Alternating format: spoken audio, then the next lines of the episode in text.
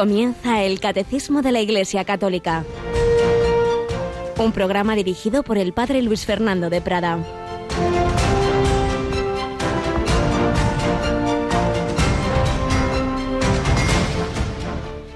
¿Quiénes son mi madre y mis hermanos? El que haga la voluntad de Dios, ese es mi hermano y mi hermana y mi madre. Alabado sean Jesús, María y José. Muy buenos días en este martes 28 de enero de 2020, es decir, la festividad de Santo Tomás de Aquino, santo y sabio. Cada uno tenemos nuestra vocación, los talentos de un tipo o de otro que Dios nos ha dado, y Dios le dio esa vocación a santificarse en el estudio y a enseñarnos a unir toda la sabiduría divina y humana a sintetizarla en ese siglo XIII en que iba culminando esa síntesis de cultura y fe de la cristiandad. Y Santo Tomás nos enseñó que lo realmente importante es justo lo que nos dice el Evangelio de hoy, hacer la voluntad de Dios. Y claro, para hacerla hay que conocerla. Y nos enseñó pues el discernimiento, los dones del Espíritu Santo, cómo podemos saber la voluntad de Dios. Bueno, obviamente lo esencial pues es para todos, lo que Dios nos ha enseñado en la revelación, por supuesto los mandamientos, claro, pues pues cumplir eh, ese plan de Dios, esa moral cristiana, esas exigencias evangélicas, lo común para todos. Pero luego, claro, está lo particular. A mí en particular qué me pide Dios y por eso hay que preguntárselo a Él, hay que hacer discernimiento de esa voluntad de Dios sobre nosotros. ¿Y eso cómo se hace? Bueno, pues, pues ante todo hablando con Él, claro. Por tanto, es muy importante la vida de oración. Escuchar su palabra, meditar la palabra de Dios, leer el Evangelio, tener ratos de silencio, de ponernos ante el Señor, a ser posible en la capilla ante el sagrario o en nuestro cuarto recogidos, pero tener todos los días un rato de silencio, un rato de oración, un rato de meditación, de estar con el Señor, ojalá pudiendo ir también a la Santa Misa comulgando. Pues eso siempre lo principal, ese trato con Dios, porque ¿cómo vamos a enterarnos de lo que me dice a mí si no hablo con Él? Pero junto a esa vida de que es lo más importante, pues también hay otros caminos por donde Dios puede mostrarnos su voluntad. Si uno está en unión con Dios, pues luego a través de circunstancias de la vida, de la providencia, pues puede ir uno descubriendo esos signos. También un camino que siempre ha ayudado mucho es tener un confesor, eh, a ser posible fijo, más aún un director o acompañante espiritual, alguien que nos ayuda a interpretar. No es que él me dice como si él fuera Dios, lo que tengo que hacer, sino que me ayuda a entender lo que Dios me dice. No hace mucho oíamos ese pasaje del Antiguo Testamento en que el niño Samuel oía una voz y pensaba que era el, sacerdote Elí que le llamaba y no, no, no, no, no soy yo. Y ya le dijo, mira, ese es el Señor. Cuando vuelvas a oír la voz, di, habla Señor que tu siervo escucha. Elí ayudó a Samuel a descubrir lo que Dios le estaba diciendo. No fue él el que le dijo lo que tenía que hacer, el que, sino el que le ayudó a interpretar esa llamada de Dios. Pues sí, también la dirección espiritual, otro camino que nos ayuda a conocer y hacer la voluntad de Dios. Y si lo hacemos, fijaos qué bello, entramos en una especialísima cercanía del Señor, de, de familiaridad. El que haga la voluntad de Dios, ese es mi hermano y mi hermana y mi madre. ¿Quieres tú estar más, cada vez más cerca del Señor, más metido en su corazón, pues a buscar su voluntad y a cumplirla. Y hoy aquí tenemos con nosotros a Rocío García. Buenos días, Rocío. Muy buenos días, Padre. Bueno, estamos diciendo que cada uno tiene que descubrir su vocación.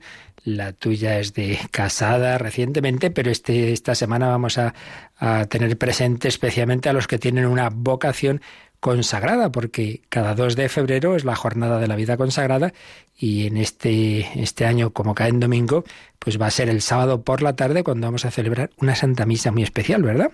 La va a celebrar el Santo Padre en el Vaticano y nosotros nos unimos a él en una retransmisión, como dice el Padre Luis Fernando, el sábado 1 de febrero a partir de las 5 de la tarde hora peninsular. Así es, Santo Tomás, Santo Tomás de Aquino, además de sacerdote, era religioso, era dominico.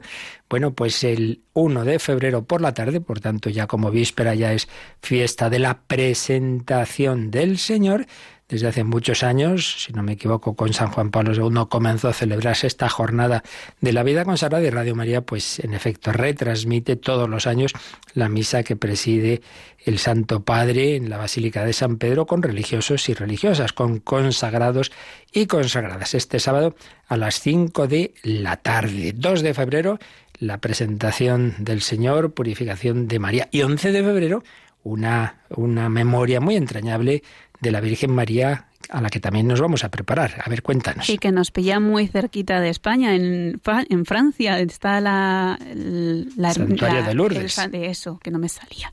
El santuario de Nuestra Señora de Lourdes. Pues vamos a ir preparándonos para vivir esta celebración mariana con una novena que va a comenzar precisamente el domingo 2 de febrero después de la oración de vísperas, a eso de las 8 menos cuarto de la tarde.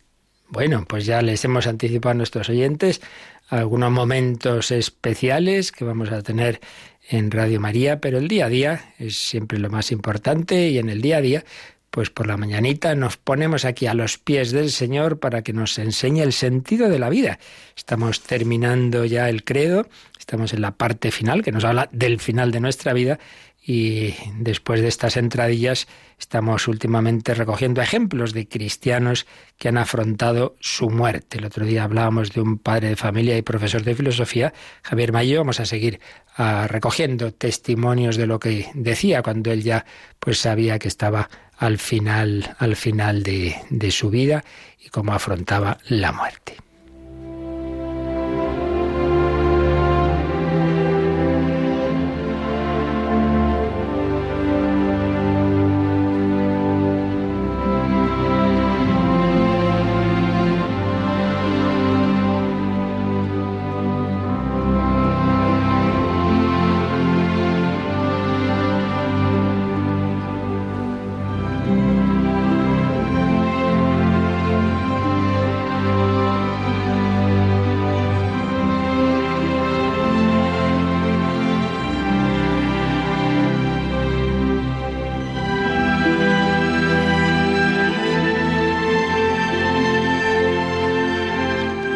Javier Maillo, catedrático de Instituto de Filosofía en Palma de Mallorca, un hombre muy, muy activo, muy, muy vital, con diversas publicaciones y con 38 años le dicen que tiene un cáncer, en principio pues incurable y así fue en poco tiempo, en tres años moría con 41 de edad.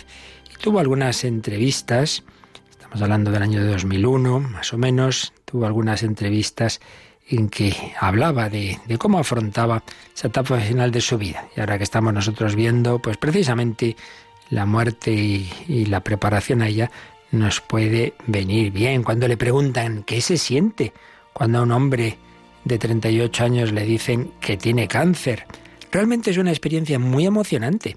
Hace tres años estaba en el momento más creativo de mi vida Llevaba muchos años de profesor, había publicado libros, me trataban como si fuese de la casa. Cuando me ingresaron, entre todos los proyectos que tenía estaba el de escribir una novela sobre filosofía. Bueno, el caso es que yo llevo un itinerario de vida y unas creencias en Dios y en que la vida humana no es solamente la que vivimos. Ahora viene la etapa buena, la chachipiruli, hablaba con el lenguaje de sus alumnos, que es la que llamamos el paraíso. He pensado que qué lástima que esta vida se me ha acabado, y además con todas las posibilidades que tenía. En ese momento tenía muchas puertas abiertas en la televisión para dar conferencias, quizás demasiado, y de repente me veo solo. Dios me para los pies y me dice que se me ha acabado, que me espera otro tipo de vida. Cuando hablé con el oncólogo y me dijo que me quedaban seis meses, ya son cuatro, para meterme en el cielo, para cambiar totalmente, Pensé que cuando dicen en los funerales que descanse en paz, yo a la otra vida no pienso ir a, descansar, ya descanso aquí mucho. Un tercio de la vida nos la pasamos durmiendo, decía así con, con ironía y simpatía Javier Maillo.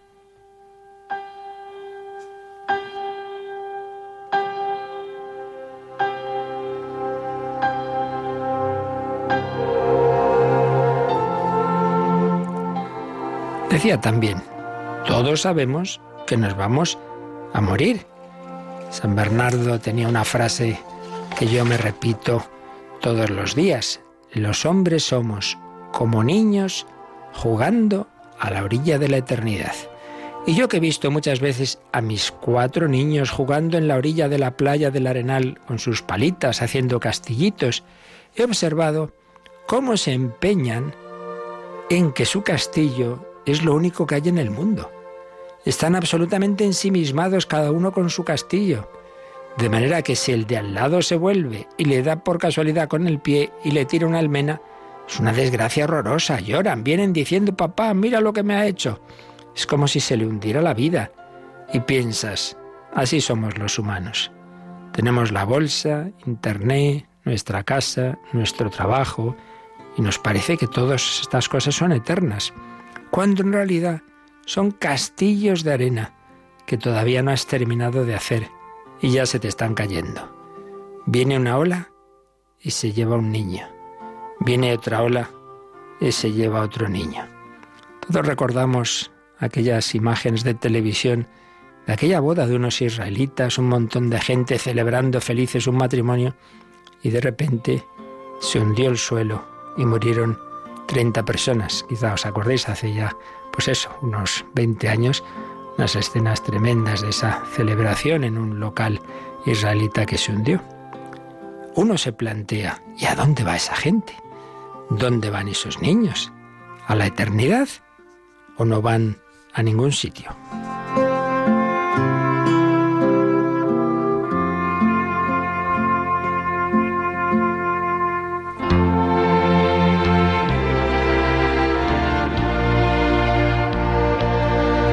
Como filósofo que era, pues hablaba de las posibilidades, de lo que haya o no haya después de la muerte. Y decía, el pensar que después de la muerte no hay nada significaría que la humanidad entera, desde el primer hombre hasta el último, sería absurda. Si cuando se muera el último, los heroísmos, la gente que ha trabajado en una ONG y ha dado su vida por los demás, ¿para qué? Para nada. Sería mucho mejor que pusiesen una bomba atómica de una vez y se acabara ya la historia, porque en realidad ya hay demasiado sufrimiento en el mundo. ¿Por qué seguir aguantando la vida si no va a haber trascendencia alguna? Si todos vamos a ir a la nada. Por otro lado, pienso que si yo estuviera equivocado en mi fe y luego no hubiera nada, en el momento en que yo me muera tampoco me enteraría, porque me voy a morir de todas formas con la sonrisa en los labios diciendo, ahora voy al cielo y voy a ser feliz.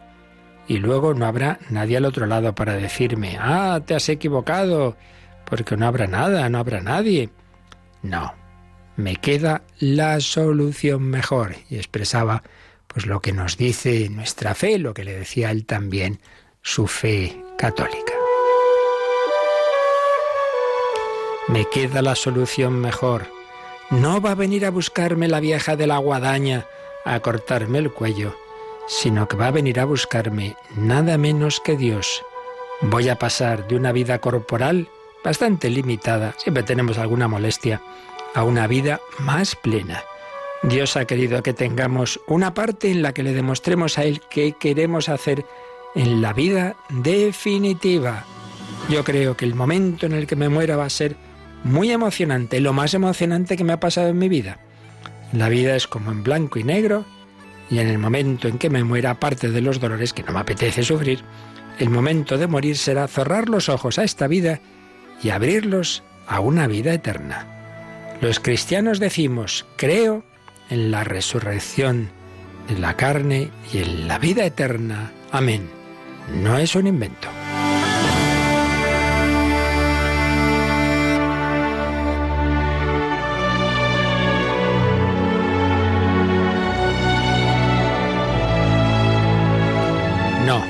Es un invento Estaremos allí con lo nuestro de otra manera, con otras dimensiones, con nuestra alma y espíritu, con nuestro propio yo.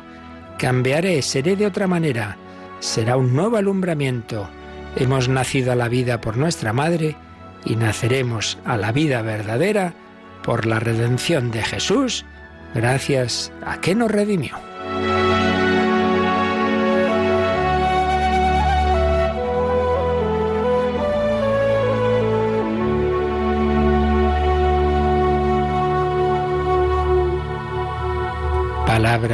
De fe y de esperanza que tenía este hombre joven que moría con 41 años dejando cuatro hijos, pero con alegría, con esperanza. Mañana veremos algo más de lo que dijo en algunas entrevistas. Pedimos al Señor que nos ayude a nosotros a afrontar así la muerte propia y de quienes nos rodean con esa visión de fe, de esperanza. Sí, el niño al nacer llora, cambia de situación. También a nosotros nos cuesta, pero en ese cambio de situación el Señor nos alumbrará a la vida verdadera, a la vida eterna.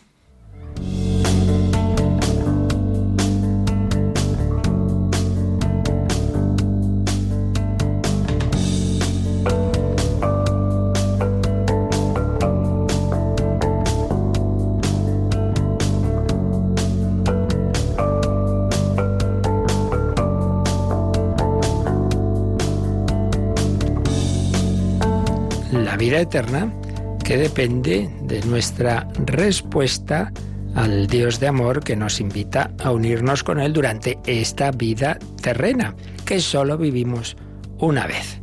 Lo veíamos el día pasado, en el número 1013, vamos a repasarlo antes de pasar al siguiente número porque nos quedaba insistir un poquito en alguno de los aspectos, así que Rocío, releemos este número 1013 del Catecismo. La muerte es el fin de la peregrinación terrena del hombre, del tiempo de gracia y de misericordia que Dios le ofrece para realizar su vida terrena según el designio divino y para decidir su último destino. Cuando ha tenido fin el único curso de nuestra vida terrena, ya no volveremos a otras vidas terrenas. Está establecido que los hombres mueren una sola vez. No hay reencarnación después de la muerte. Pues así es solo vivimos una vez esta vida. No, pues una vez y luego, bueno, como lo he hecho regular, vuelvo porque me reencarno en no sé qué y otra vez y otra vez. No, no, no, no. Esta frase que, que nos ha leído Rocío al final es de la carta a los hebreos, es palabra de Dios. Está establecido que los hombres mueran una sola vez.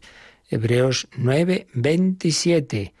El único curso de nuestra vida terrena, es otra expresión textual, en este caso del Vaticano II, del Lumen Gentium 48, pues es el tiempo que Dios nos da para ir madurando y para responder a su invitación, porque como hemos repetido tantísimas veces, todo el sentido de la creación es preparar un mundo, preparar el ámbito donde seres espirituales, intelectuales, inteligentes, los ángeles espíritus puros y nosotros, esa síntesis de espíritu y de materia, podamos aceptar o no esa invitación a vivir eternamente en una amistad, en un banquete, en un matrimonio.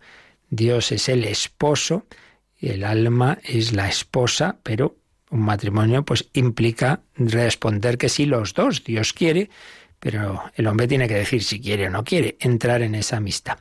Los ángeles respondieron al principio de su creación y ya está. El que tomó la decisión de que sí, para siempre está con el Señor, el que no, también pues es una decisión irrevocable porque el espíritu queda fijado en lo que decidió. Pero el ser humano, pues esa síntesis que tenemos de todas las dimensiones de nuestro ser espiritual y corporal, pues tenemos esos altibajos y bueno, pues tenemos una vida a veces más larga, a veces más corta, pero con, con más oportunidades, pero eso sí, al final una única vida.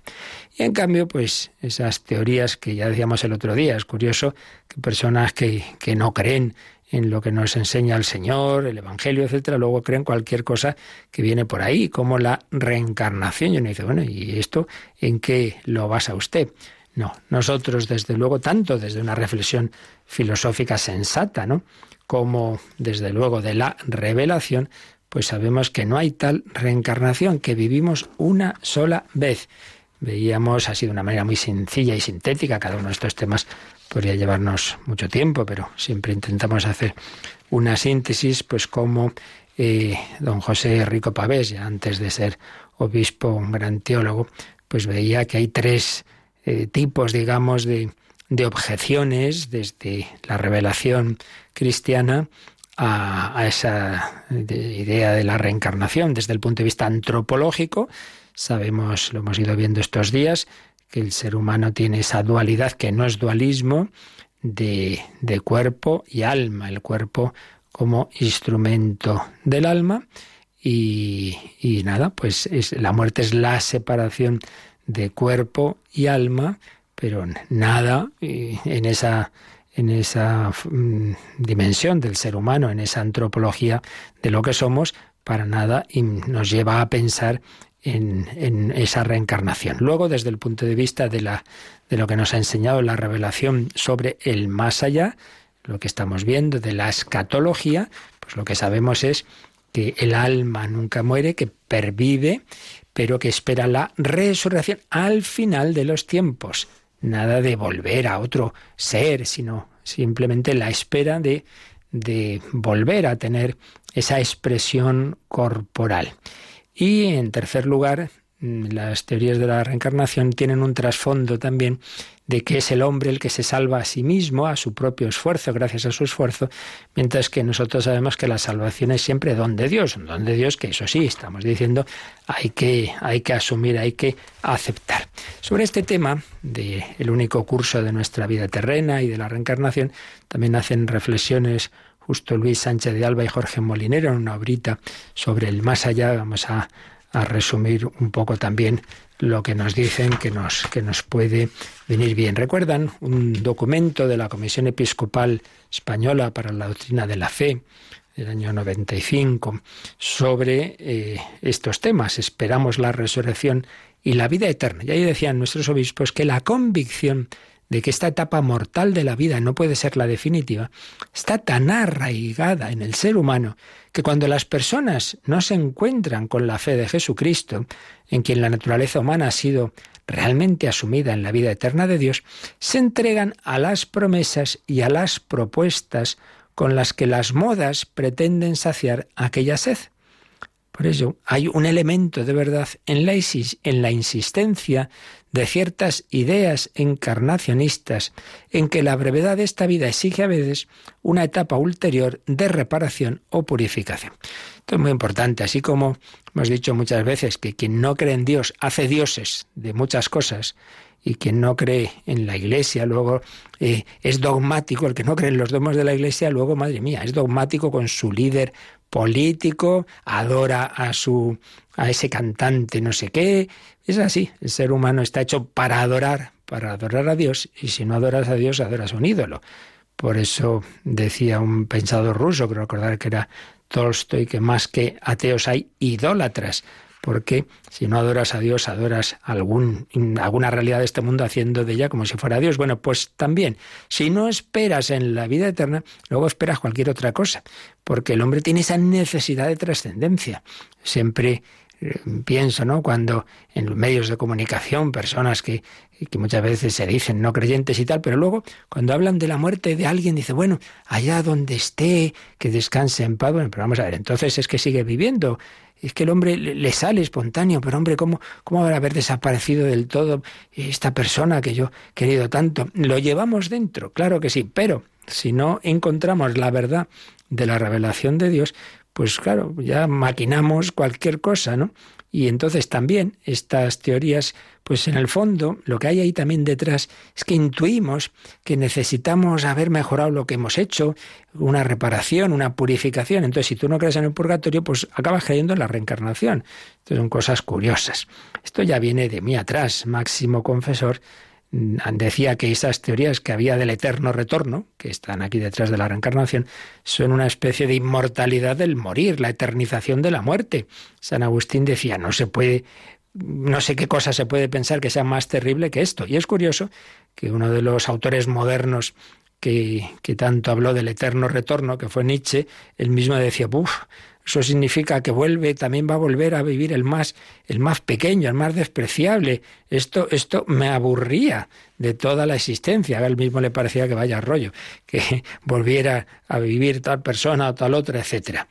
Entonces una historia humana reducida a un circuito en el que el absurdo de, de Camille o el carpe de Horacio serían lo único razonable. El griego Eurípides escribió un día, recuerdan estos autores, ¿quién sabe si la vida no es la muerte y la muerte vida para los que vivimos aquí abajo? Pues intuía un más allá, más allá que rompía ese círculo que para los griegos era la historia humana. Esa concepción circular que estaba detrás de la tragedia griega, una meditación literaria sobre el poder absoluto del destino y un fatalismo que, que había en esas filosofías y en muchas religiones orientales. Nosotros no tenemos ese fatalismo ni una concepción circular. Sabemos que el mundo tiene un origen, tiene un fin y también la vida de cada uno de nosotros. Hay una todo está orientado al reino de Dios. Esa fe en el más allá nos permite superar el miedo que tenían los antiguos y los modernos sin fe a la fatalidad, a la fortuna, y suministra una concepción de la historia en la que los hombres somos libres y desde la ayuda de Dios, desde la invitación que Él nos da, desde el don de la gracia, que ya hemos dicho que es salvación, pero que por otro lado, con nuestra libertad podemos responder y caminar hacia un objetivo seguro y feliz, como hemos oído ese hombre filósofo y cristiano que era Javier Maillo. Entonces la historia no es un eterno rodar sin sentido, sino un vehículo cuyas ruedas nos conducen hacia un final feliz. Pero sí, es curioso que detrás de esas teorías de la reencarnación y del eterno retorno, podemos ver en el fondo una intuición de la necesidad del purgatorio. El hombre dice, no, no he vivido lo que tenía que hacer, no lo he hecho del todo bien, bueno, volveré a hacerlo mejor. No, no, no, no es eso. Hay una posibilidad de, cuando uno, bueno, ya lo explicaremos en los próximos días, ¿verdad?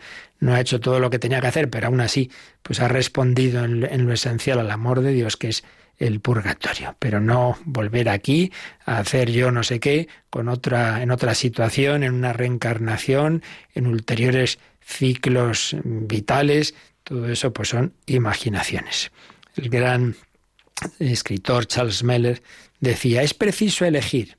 O bien la raíz de la personalidad del hombre es indestructible, porque es una participación de la libertad divina, y entonces la posibilidad de una condenación eterna no tiene nada de escandaloso, porque es el envés de nuestra dignidad de hombres libres. Dios no puede salvar a un ser libre sin su colaboración personal. No es Dios el que condena, sino el hombre el que se prefiere a Dios. ya lo veremos.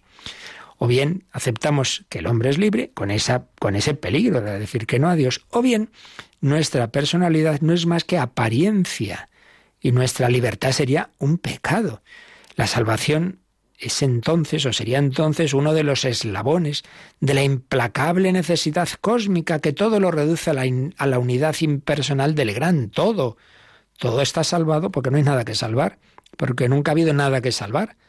Y sí, claro, excluyes el riesgo de una perdición eterna, sí, claro, pero queda suprimida también la bienaventuranza eterna de un ser creado.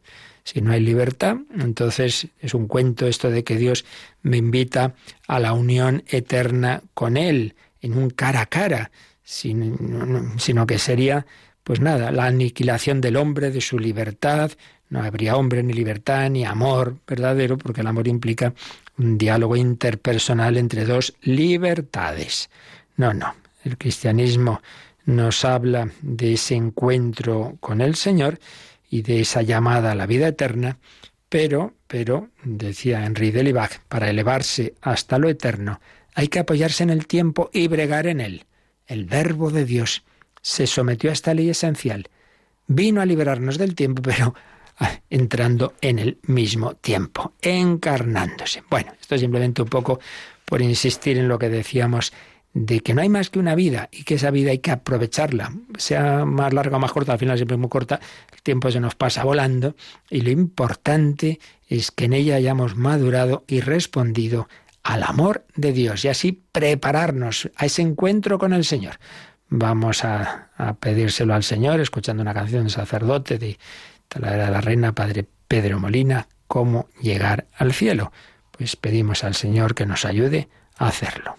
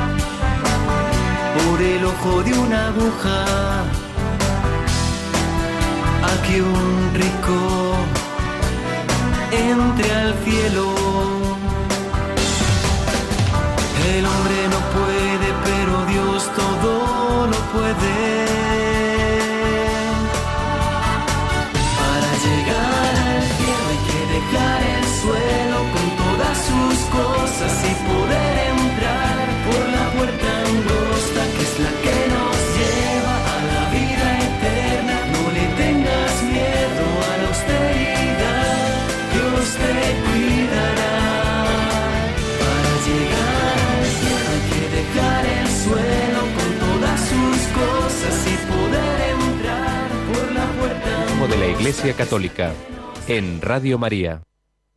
para llegar al cielo. Pues hay que aceptar la invitación de Dios y poner de nuestra parte, sí, sí, sí quiero, Señor, no con la boquita, sino de verdad con nuestra vida, claro, con nuestra debilidad, confiando en esa misericordia de Dios, pero tomándonos en serio de que eso es realmente lo único importante. Por eso vamos ya al último número de este apartado en el que estamos. Recordad que es el sentido de la muerte cristiana. Bueno, pues después de ver todas estas verdades que nos enseña la revelación sobre la vida, sobre la muerte y sobre el más allá, viene la conclusión práctica. Y es que hay que prepararse. Y es lo que nos dice el número 1014. Vamos con el rocío. La Iglesia nos anima a prepararnos para la hora de nuestra muerte. De la muerte repentina e imprevista, líbranos, Señor, de las ledanías de los santos. También a pedir a la Madre de Dios que interceda por nosotros en la hora de nuestra muerte, en el Ave María, y a confiarnos a San José, patrono de la buena muerte. Y termina este número con dos citas de dos obras muy conocidas. Una, el famoso Kempis, la imitación de Cristo, que nos pone aquí el catecismo. Habrías de ordenarte en toda cosa como si luego hubieses de morir. Si tuvieses buena conciencia, no temerías mucho la muerte. Mejor sería huir de los pecados que de la muerte. Si hoy no estás aparejado, ¿cómo lo estarás mañana? Y luego del famosísimo cántico de las criaturas de San Francisco de Asís, iba cantando todas las criaturas que veía, el, el, sol, la madre tierra, el agua, pero al final, cuando ya se acercaba su muerte, añadió esta estrofa que pone aquí también el catecismo. Y por la hermana muerte, loado mi Señor. Ningún viviente escapa de su persecución. Ahí si en pecado grave sorprende al pecador. Dichosos los que cumplen la voluntad de Dios. Pues sí, tanto Tomás de Kempis como San Francisco de Asís tenían la conciencia de la brevedad de la vida y que lo importante es prepararse en ella al encuentro con Dios. San Francisco de Asís murió en, en la edad de los cuarenta y poco, como Francisco Javier. ¿Cuántos santos? Bueno, no digamos un eh, de Cosca, creo que con 17 o 18 años, Luis Gonzaga, me parece que 23, Teresita del Niño Jesús 24, igual que, que Bernardo Francisco de Hoyos. Otros santos, en cambio, pues han vivido mucho más tiempo, pero siempre al final la vida es breve y por eso hay que prepararse. Y es lo que nos ha dicho este número 1014. La Iglesia nos anima a prepararnos para la hora de nuestra muerte. Y fijaos que cita aquí eh, una letanía, una oración de las antiguas letanías de los santos que pedía esto, de la muerte repentina e imprevista, líbranos, Señor. Qué distinta concepción tenían nuestros antepasados de fe a la que tenemos hoy día. Hoy como la gente no sabe que, mm, nada, se muere de, miedo ante la muerte y no tiene nada que decir sin fe, pues al revés, la gente dice todo lo contrario, no, hace nada, yo lo oí, ¡ay, qué bien esa persona! Ni se enteró, se durmió y ya no se despertó, estupendo. O sea que lo más importante de, de todo, que es mm, el final de nuestra vida, tanto mirando hacia acá, porque hombre, habrá que dejar las cosas arregladas, ¿no? Y luego si no vienen tantos líos como hacia allá, preparar mi alma, que ni me entere. ¡Hala! Lo único seguro y lo más definitivo que es esa etapa final de mi vida, no, no, no quiero ni enterarme, hombre, por Dios, afrontemos las cosas con cara a cara. Pero pasa, claro, si uno no tiene ninguna confianza en Dios y cree que va a la nada o no se sabe a qué va, pues prefiere no enterarse. Bueno, pues ¿cómo pedían nuestros antepasados lo contrario. Señor, líbrame de la muerte repentina e imprevista que, que, impide que me prepare, que impide que haga lo que tengo que hacer, que impide que haga una buena confesión. Recuerdo que cuando, ya citaremos algún día de estos también, cuando el gran psiquiatra humanista Juan Antonio Vallejo Nájera, pues le, le de repente, también bastante joven, sesenta y poco, le dicen que, tenía un cáncer y que no tenía solución, lo que él llamó el diagnóstico en Fausto, pues tiene esas conversaciones de la etapa final de su vida con su amigo José Luis Olaizola, del fruto de ellos un libro que la verdad es una preciosidad, la puerta de la esperanza.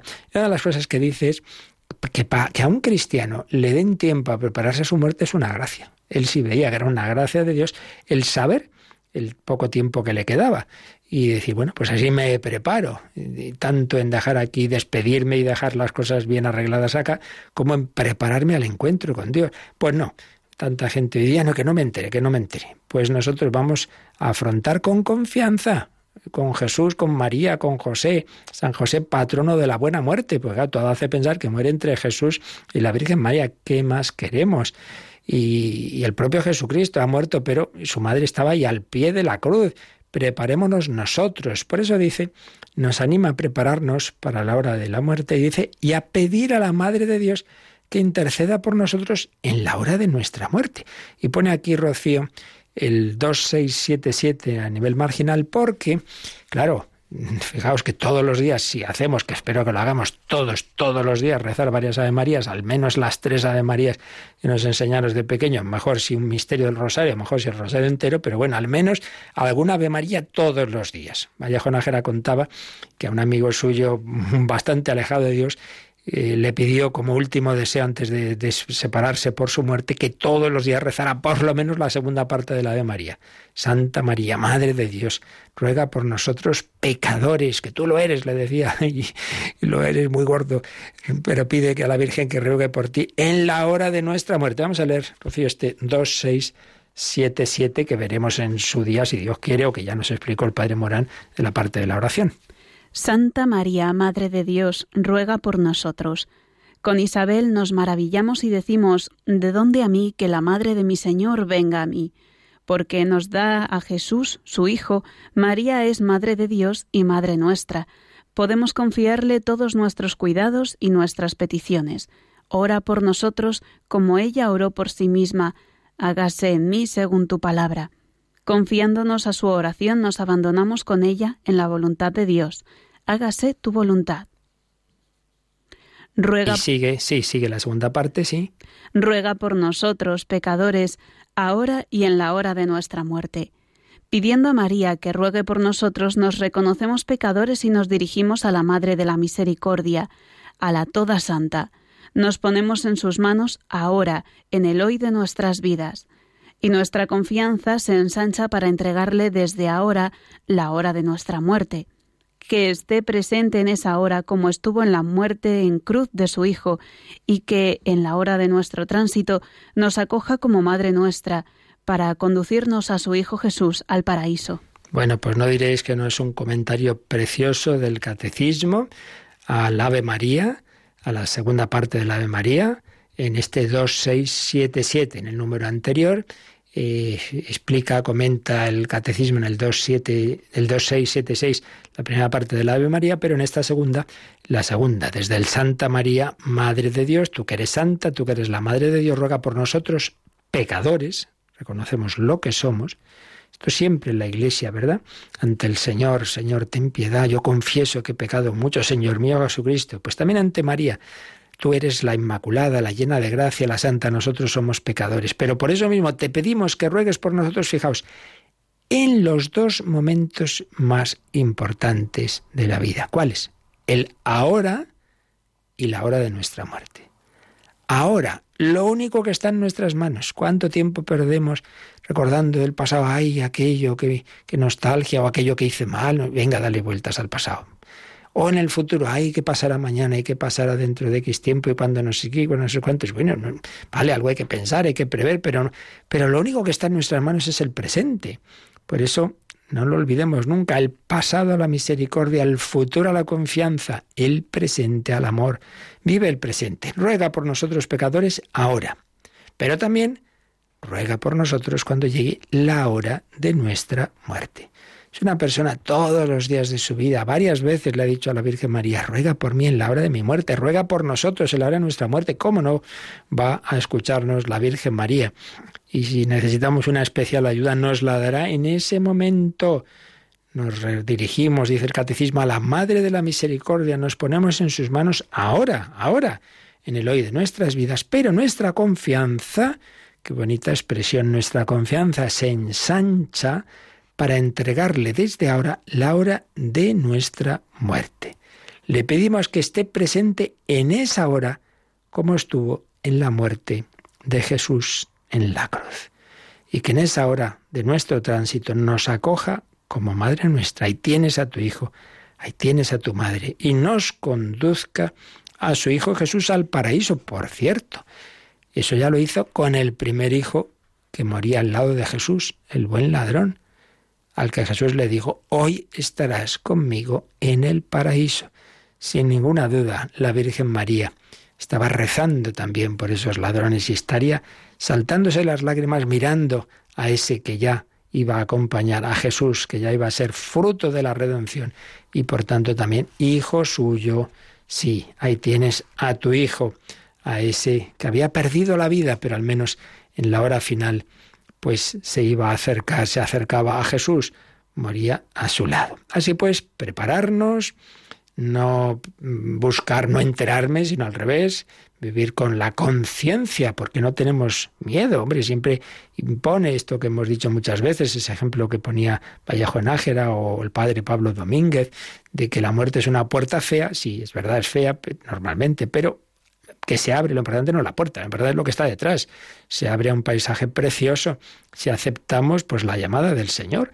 Entonces, pues con conciencia de, de, que queremos atravesar esa puerta y pedir a la Madre de Dios cada día, ruega por nosotros pecadores. Y también dice, confiarnos a San José, patrono de la buena muerte. En las oraciones de la noche de Radio María tenemos una ejaculatoria a San José, Padre adoptivo de Jesucristo y esposo verdadero de la Santísima Virgen, ruega por nosotros ahora y en, en la, eh, eh, perdón, acógenos también en ruega por los, nosotros y los agonizantes de este día. Pedir siempre que nos ayude, que ayude a los agonizantes y que nos ayude en esa agonía significa lucha, la última lucha. demonio siempre hasta el final va a tentarnos, pues en esa lucha pedimos por supuesto, la misericordia del Señor, ese corazón de Jesús, que por cierto prometió que a los que hayan vivido y extendido su devoción al corazón de Jesús, pues Él también les dará una muerte confiada en, en su amor y en su misericordia. Luego, pues con la Virgen María, ruega en la hora de nuestra muerte, y con San José, y los santos y los ángeles. Y como decíamos, vienen aquí estas dos citas, una del Kempis, que nos recuerda esto, que, que, la preparación a la muerte, aparte de, de estas oraciones y devoción a, a, San José, a la Virgen, etcétera, está claro en que vivamos, vivamos, pues como si en cualquier momento el Señor nos pudiera llamar, no decir, bueno, bueno, yo ahora unos añitos me dedico a la buena vida, luego ya me prepararé. ¿Tú qué sabes? Esa parábola de aquel rico que tuvo una cosecha muy buena y empezó a hacer planes. Y Jesús dice, necio, esta misma noche te pedirán el alma. ¿Tú qué sabes? Pues manda que no lo estamos viendo todos los días. Ay, pero ¿qué le ha pasado a fulanito que se ha muerto? Pues sí, sí, mortales somos y, cuando menos lo esperamos, pues, pues ese accidente de coche o de helicóptero o ese infarto o esa, en fin, tantas y tantas eh, circunstancias por las que en cualquier momento pues lo que parecía que iba a durar no sé cuántos años se rompe. Por eso, dice el Kempis, imitación de Cristo, habrías de ordenarte en todo como si hubieses de morir enseguida. Si tuvieses buena conciencia, no temerías mucho la muerte, claro. Personas muy buenas, pues, pues bueno, incluso están deseándolo. Vivo sin vivir en mí, y tan alta vida espero que muero porque no muero. En cambio, el que no vive para Dios, sino para las cosas de este mundo, pues se agarra con uñas y dientes. Mejor sería huir de los pecados que de la muerte, dice la imitación de Cristo. Si hoy no estás preparado, ¿cómo lo estarás mañana? Mañana, mañana. Mañana le abriremos respondía para lo mismo responder mañana. Y San Francisco de Asís pues ya nos dice, cuando una vive de cara a Dios, pues por la hermana muerte lo ha dado mi Señor. Llamar a la, a la muerte no esa, esa fea con la guadaña, oh, qué miedo, es la hermana, la hermana muerte. Entonces, dichosos los que cumplen la voluntad de Dios. Si yo intento hacer la voluntad de Dios, pues no tengo que tener miedo. Preparación a la muerte. Precisamente hace unos días recibía un correo de Jerónimo que decía que habláramos un poquito, pues esto que estamos hablando ahora, por eso lo he dejado para hoy, de cómo prepararse a la muerte y él mismo, pues recordaba pues cosas que, que, estamos diciendo y que diremos, pidiendo la unción de enfermos, recordando la pasión de Jesús, sus últimas palabras, muy bien dicho, sí. Siempre es bueno meditar la pasión del Señor, pero más si uno está enfermo y, y, y, eso, como preparación a la muerte, encomendándonos a San José, a Jesús, a María, besando el crucifijo. Muchas personas al despertarse y al acostarse tienen ahí un crucifijo al lado, un beso a Jesús, aceptando la muerte como momento único de gracia ofrecida a Dios, pidiendo a los demás que recen, por ejemplo, el rosario de la Divina Misericordia. El Señor ha prometido que si se reza junto a un moribundo, que Él tendrá ahí esa especial misericordia con esa persona. Y preparándose cada día, lo que estamos diciendo ahora, pidiendo a Dios la gracia de la contrición, y sobre todo por la noche, pues arrepentirnos de nuestros pecados, el rezar el Señor mío Jesucristo. Yo recuerdo a mis difuntos padres, pues por la noche yo les oía, pues como al dormirse ya rezaban Señor mío Jesucristo, tres Ave Marías. Sí, pedir perdón a Dios de, de nuestros pecados, hacer examen de conciencia, el cántico de Simeón, si uno reza las completas, ¿verdad? Ahora, Señor, según tu promesa, ya puedes dejar a tu siervo irse en paz, ya puedo morirme tranquilo, pidiendo a Dios cada día paciencia y resignación en la hora de la muerte, paz y gozo de morir, y rezando esa Ave María, ese ruega por nosotros en la hora de nuestra muerte. Sugerencias de nuestro amigo Jerónimo, que la mayor parte ya eh, las hemos dicho o las comentaremos también en los próximos días. Bueno, pues lo dejamos aquí, seguiremos comentando todavía este número tan importante de cómo prepararnos a la hora de nuestra muerte y así pues confiar en que llegaremos al cielo al que Dios nos invita. Nos recuerdan ahora si queréis hacer alguna consulta de este otro tema, como podéis.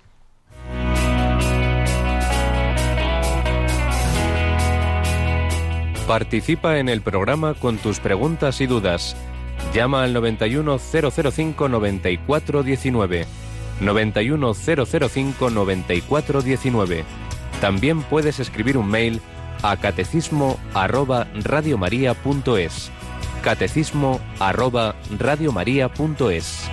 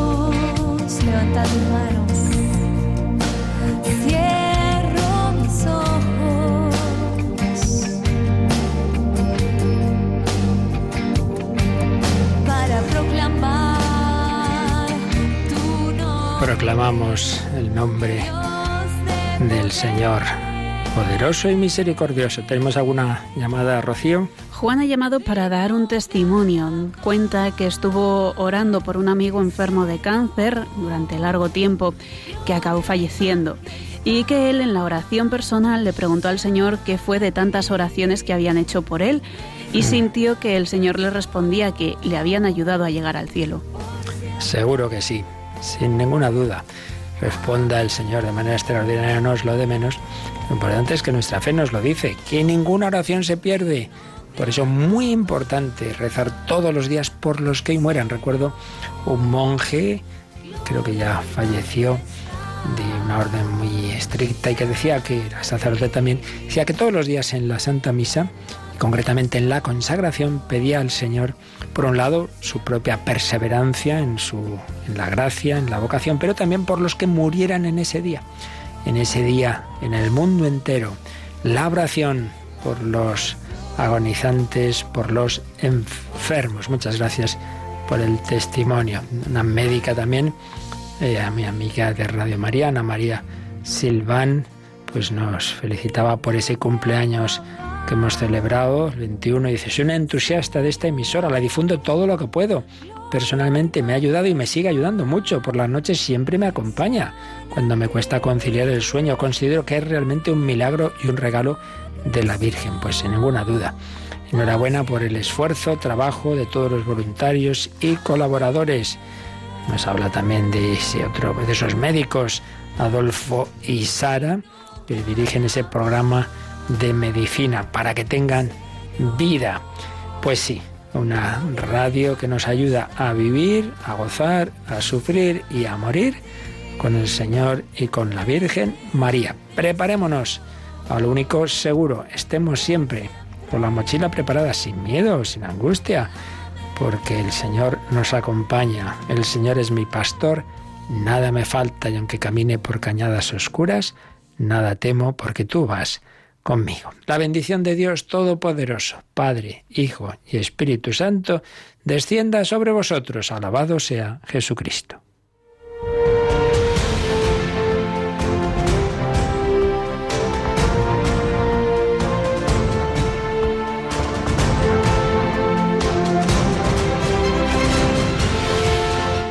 Han escuchado en Radio María el Catecismo de la Iglesia Católica. Un programa dirigido por el Padre Luis Fernando de Prada.